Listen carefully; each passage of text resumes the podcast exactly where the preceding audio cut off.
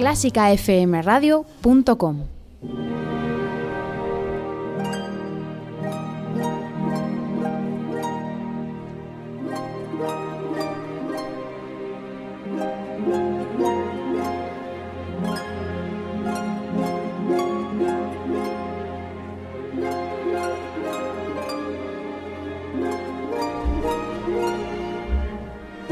Y esto es la segunda cosa que va a sonar esta tarde. Es el concierto para arpa de Reynold Clear, concierto opus 74.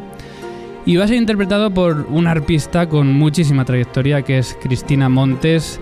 Eh, según ha dicho Lorin Mansell, una arpista virtuosa y extremadamente musical. Según ha dicho Subin Meta, Cristina Montes está entre uno de esos pocos individuos que han alcanzado el nivel más alto de su especialidad.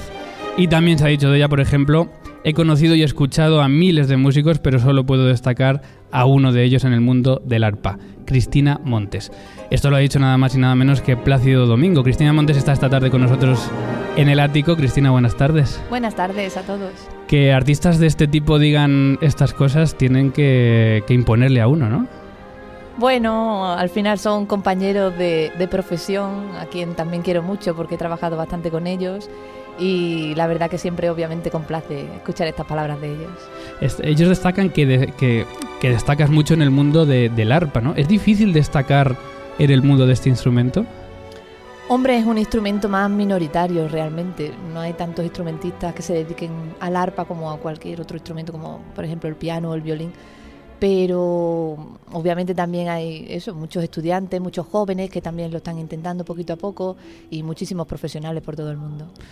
¿Qué vamos a escuchar hoy? Cuéntanos qué es esta música que estamos escuchando de fondo. Pues es el concierto de Reinhold Glier, compositor ruso de principios del siglo XX. Será una obra en tres movimientos, eh, precioso, seguro que le encantará a todo el mundo, porque incluso en los ensayos todos los, músicos en la orquesta estaban tarareando las melodías. y, también novedoso, porque no es normal normalmente, eh, o sea, recientemente, incluir un concierto de arpa en las programaciones y siempre da un toque de color diferente. Has ganado concursos por todo el mundo, el Torneo Internacional de Música en Roma, el Concurso Internacional de Arpa, el Arpa Plus, Juventudes Musicales, Concurso Internacional Arpista Dulovico, una larga lista de concursos. ¿Qué han sido los concursos para ti? Pues fueron totalmente mi inicio y mi primer empuje, mi primera proyección al mundo profesional.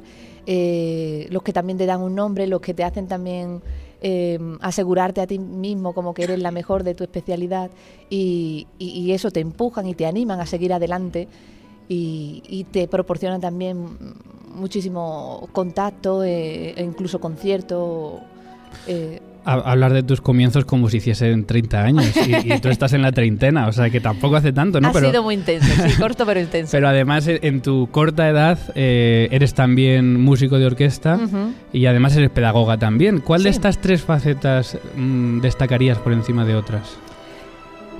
Personalmente lo que más me gusta obviamente es mi carrera solista, los conciertos como solista, pero no descarto ninguno de los otros porque en el arpa como he dicho, como es un instrumento bastante minoritario, las tres posibilidades son bastante bien. Se pueden combinar muy bien y, así lo hago, claro.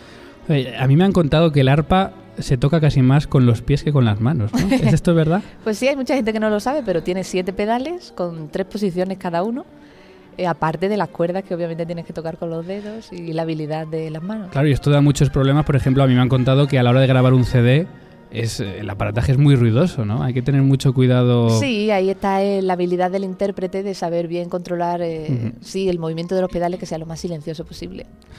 Bueno, el, eh, ¿qué maestro de todos los que has tenido hasta ahora destacarías? ¿De cuáles tienes un gran recuerdo? Pues tengo un gran recuerdo del fallecido Lorin Massel, que fue el que nos seleccionó en la orquesta a la que pertenezco, la Orquesta del Palau de Les Arts y con quien tuvimos momentos maravillosos y, un gran maestro para nosotros. Y el maestro que te va a dirigir hoy, ahora que no nos escucha, ¿qué tal? Y el maestro que nos dirige hoy es el amo de todo. Ahora después eh, hablamos con él. Antes de irte, porque vamos a dejar que vayas a afinar ese arpa y a prepararla bien, eh, recomiéndanos, para los que no estamos tan metidos en el mundo del arpa, uno o dos conciertos que no sean excesivamente conocidos, pero que necesitamos conocer para ARPA. Para Pues este es uno de ellos, por supuesto, es algo obligatorio porque periodo así, un estilo bastante romántico y bastante virtuoso. Y otros, por ejemplo, bastante famosos también podrían ser el concierto de Boaldier, de compositor, eso, Boaldier, compositor francés clásico, similar a la época del estilo de Mozart, o por ejemplo el concierto de Händel, que se interpreta mucho incluso con el arpa sola, sin siquiera acompañamiento de orquesta. Pues los apuntamos para, para escucharlos. Cristina Montes, muchísimas gracias, mucha suerte. Gracias a vosotros. Y, y te escuchamos enseguida. Que lo disfrutéis. Muchas gracias. Hasta luego.